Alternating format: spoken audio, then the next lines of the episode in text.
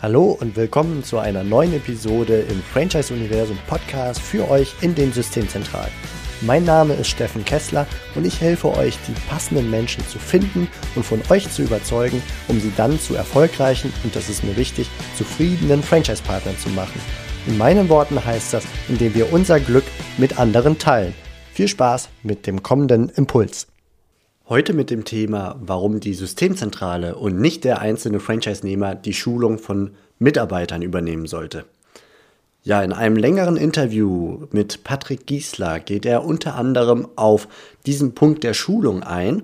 Und das fand ich sehr interessant als Impuls für euch in den Systemzentralen, denn er ist, also Patrick Giesler ist äh, Franchise-Anwalt, äh, seit vielen, vielen Jahren dabei, hat, ist auf Franchise-Geber spezialisiert und er hat eine ziemlich klare Meinung, warum das Train-the-Trainer-Prinzip, also sprich das Prinzip, dass der Franchise-Nehmer trainiert wird und anschließend seine Mitarbeiter trainiert, dass das nicht funktioniert.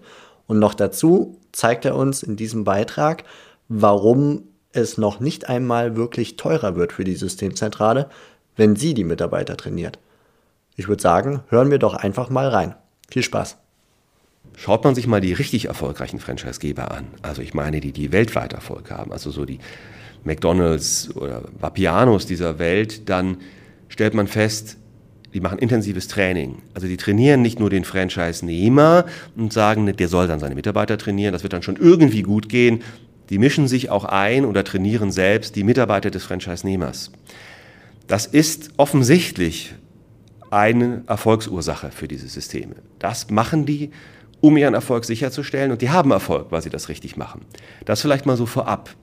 Aber es ist natürlich jetzt nicht gut, sich nur darauf zu, also nur zu sagen, die haben Erfolg, dann wird das wohl der Grund sein. Ähm, es könnte ja vielleicht auch weitere Ursachen geben. Vielleicht ist das auch nur Zufall, dass die das mit dem Training ähm, so intensiv machen. Also sollten wir uns das vielleicht schon mal herleiten. Ich glaube, es hängt damit zusammen, dass erfolgreiche Franchise-Systeme es verstanden haben, die Marke aufzuladen mithilfe der Franchise-Nehmer. Ich habe das vorhin schon gesagt und es ist vielleicht jetzt wert, das einmal besonders zu betonen. Franchise-Systeme sind in den Augen vieler eigentlich nur Vertriebssysteme. Dabei kann Franchising sehr viel mehr. Aber Franchising geht es eigentlich nicht nur um Verkaufen von Dingen, was viele denken. Wenn ich nur verkaufen will, kann ich mir eigentlich ein freies Händlernetz anschaffen oder Handelsvertreter. Also etwas Kompliziertes wie Franchising, das ist nämlich schon wirklich kompliziert, sich anzutun als Unternehmen, das hat eigentlich doch seinen, äh, seinen Grund darin, dass ich damit eine starke Marke aufbauen will. Also ich kenne Unternehmen, da ist die Marke eine Milliarde Euro wert und das haben die mit Franchise-Nehmern aufgebaut in ungefähr einem Jahrzehnt. Das ist natürlich ein enormer Anreiz für ein Franchise-Geber-Unternehmen, das sich das als Start-up vorstellt.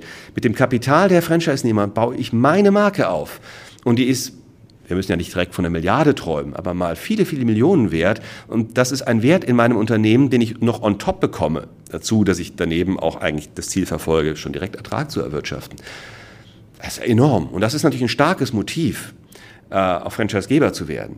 Und das ist auch mein Motiv immer gewesen, mich da mal an Franchisegebern zu beteiligen, ähm, weil eben Werte aufgebaut werden, an die man auf den ersten Blick gar nicht gedacht hatte. Das gelingt aber nur mit erfolgreichen Franchise-Systemen. Und die haben deswegen Erfolg und überhaupt deswegen entsteht eine Marke, weil, und das sagte ich eben vorhin schon, ein Kundenerlebnis an allen Standorten gleich erzeugt wird. Also es ist eben nicht so, dass wenn ich statt A in das Restaurant reinlaufe, irgendwas ganz anderes erlebe als in Stadt B.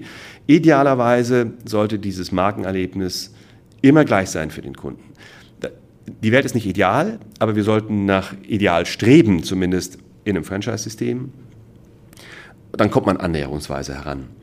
Und ähm, das kann ja nur erreicht werden, wenn jeder, der in diesen Restaurants, ich bleibe mal bei meinem Restaurantbeispiel, wenn jeder in diesen Restaurants, an jeder Position, jeder Mitarbeiter genau weiß, was er im Detail tun muss, damit er seinen Beitrag zu diesem gleichen Erlebnis leistet. Das ist natürlich intensiver, deswegen habe ich auch das Restaurantbeispiel gewählt, wenn Dienstleistungen dabei sind und ähm, Menschen Dinge leisten und Menschen für dieses Erlebnis zuständig sind. Wenn ich das Erlebnis im Wesentlichen in der Ware steckt, dann genügt es ja nur, wenn die Ware einheitlich ist. Aber selbst da sollten natürlich Verkaufsgespräche auch einheitlich sein. Also am Ende ist zwar das Ausmaß dieses, äh, dieser Aspekte vielleicht etwas unterschiedlich, aber es wird sie immer brauchen. Ich muss immer dafür sorgen, dass die Mitarbeiter des Franchise-Nehmers und der Franchise-Nehmer selbst exakt wissen, was sie tun müssen, damit es überall diese gleiche Wirkung hat. Da kann man, glaube ich, ganz gut die Brücke schlagen, denn es steht im Handbuch und wird dann per Training gewissermaßen implantiert. So ist das. Das Handbuch kann für den Franchisegeber mindestens der, Anf der Ausgangspunkt sein, um zu erkennen, was ist es denn eigentlich, was mich, was meinen Betrieb erfolgreich gemacht hat? Und das muss ich ja dann trainieren. Manche Systeme trainieren am Anfang anhand des Handbuches. Er kann ja so ein bisschen zumindest die Trainingsinhalte ähm, darstellen oder man kann, man kann sie daraus ableiten. Im weiteren Verlauf eines Systems gibt es dann natürlich manchmal auch Trainingshandbücher und ähnliches und Trainingsschulungsunterlagen, die aber natürlich vom Handbuch nicht komplett abgekoppelt sind. Natürlich sollte derjenige, der trainiert worden ist, später mal ins Handbuch schauen können und darin das dann auch nochmal wiederentdecken. Äh, und nicht darin etwas vollkommen anderes lesen. Auch das kommt in der Praxis vor.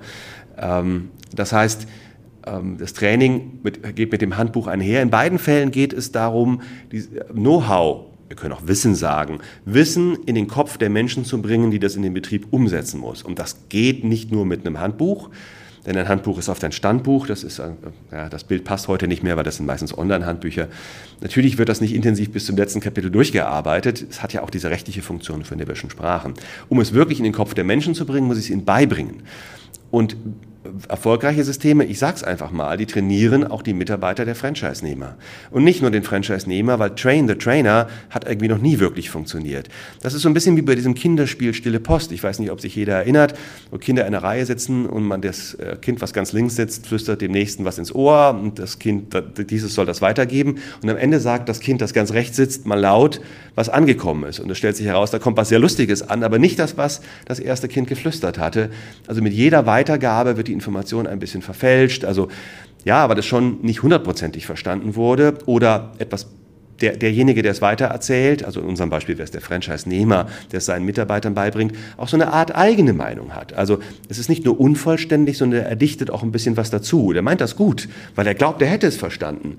Oder im schlechtesten Fall sagt er, ich bin ja selbst schon in der Branche, ich habe da Erfahrungen, ich finde auch ein bisschen dazu, was ich glaube, was ich eigentlich besser weiß als der Franchise-Nehmer. Und dann darf man sich nicht wundern, dass in der Folge die Mitarbeiter des Franchise-Nehmers das anders machen. Abgesehen davon haben die es natürlich vom Franchise-Nehmer auch schon wieder nicht hundertprozentig richtig verstanden. Also sie haben auch schon wieder ihr individuelles, ihre individuellen Elemente dazu gedichtet. Und dann hat man eben Vielfalt. Vielfalt ist im Leben eine tolle Sache, aber bei Franchise-Systemen, wenn es um Markenaufbau geht, ist das halt nicht so gut. Okay, also wir halten fest, Franchisegeber an Franchise-Nehmer und Mitarbeiter ist sehr empfehlenswert, ein gutes Trainingsprogramm aufzubauen. Ähm, richtig, da gibt es einen Aspekt natürlich hinzuzufügen, das macht Franchising teuer.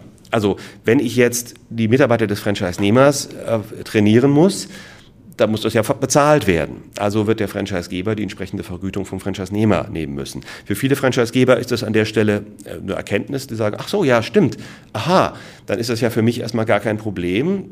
Die hatten das Gefühl, das wäre so eine Hürde, weil das müssten sie aus ihrem Geld finanzieren. Nein, nein, am Ende zahlt das der Franchise-Nehmer, aber es macht das System teuer und damit vielleicht unattraktiv. Andererseits müssen wir uns ja fragen, wenn wir Train the Trainer machen wollten, dann hätte ja der Franchise-Nehmer diese Schulungsleistung herstellen müssen. Warum kann der die eigentlich preiswerter herstellen als der Franchise-Geber? Das klingt gar nicht überzeugend. Und dann müssen wir uns eingestehen, dass wir wahrscheinlich gedacht haben, naja, so richtig trainiert er die eigentlich nicht. Ja, das wird so ein bisschen miterledigt. Und deswegen ist es preiswerter. Das kann es aber doch nicht sein, wenn ich ein erfolgreiches System aufbauen will. Und dann sehen wir doch, nein, nein, also am Ende wird wohl der Franchisegeber preiswerter schulen können, weil er macht das serienmäßig, als dass wir uns darauf verlassen, dass jemand, der zum ersten Mal in seinem Leben schult, nämlich der Franchise-Nehmer, das dann auch noch preiswerter hinkriegt, weil er effizienter ist. Das klingt für mich, für mich gar nicht überzeugend. Also ja, es wird teurer, aber nein, im Grunde genommen werden die Kosten eh angefallen. Wir machen sie nur sichtbar. Insofern wird es in der Sichtbarkeit teurer, tatsächlich aber gar nicht. Und es wird dann erfolgreicher. Und wenn man Erfolg hat, dann kann man das Training auch bezahlen. Alles andere führt nur zu erfolglosen Franchise-Nehmern und dann kippt das ganze System. Und das sieht man ja immer wieder, dass es dann schief geht. Das war's für heute von mir hier im Franchise-Universum Podcast. Ich freue mich, wenn für euch ein passender Impuls dabei war und wenn ja, dann leitet ihn gerne an eure Kollegen innerhalb der Systemzentrale weiter und ganz besonders Empfehlt sehr gerne diesen Podcast an eure befreundeten Franchisegeber und Franchise-Manager, denn es ist natürlich noch lang nicht jeder in der Podcast-Welt angekommen. Und sehr gerne hinterlasst mir eine nette Bewertung auf iTunes. Das hilft mir, diesen kleinen Nischen-Podcast für die Franchise-Wirtschaft leichter auffindbar zu machen. Ich wünsche euch eine gute Zeit, teilt euer Glück, euer Wissen, euren Erfolg mit euren Franchise-Partnern. In diesem Sinne macht es gut, bis zur nächsten Episode. Ciao.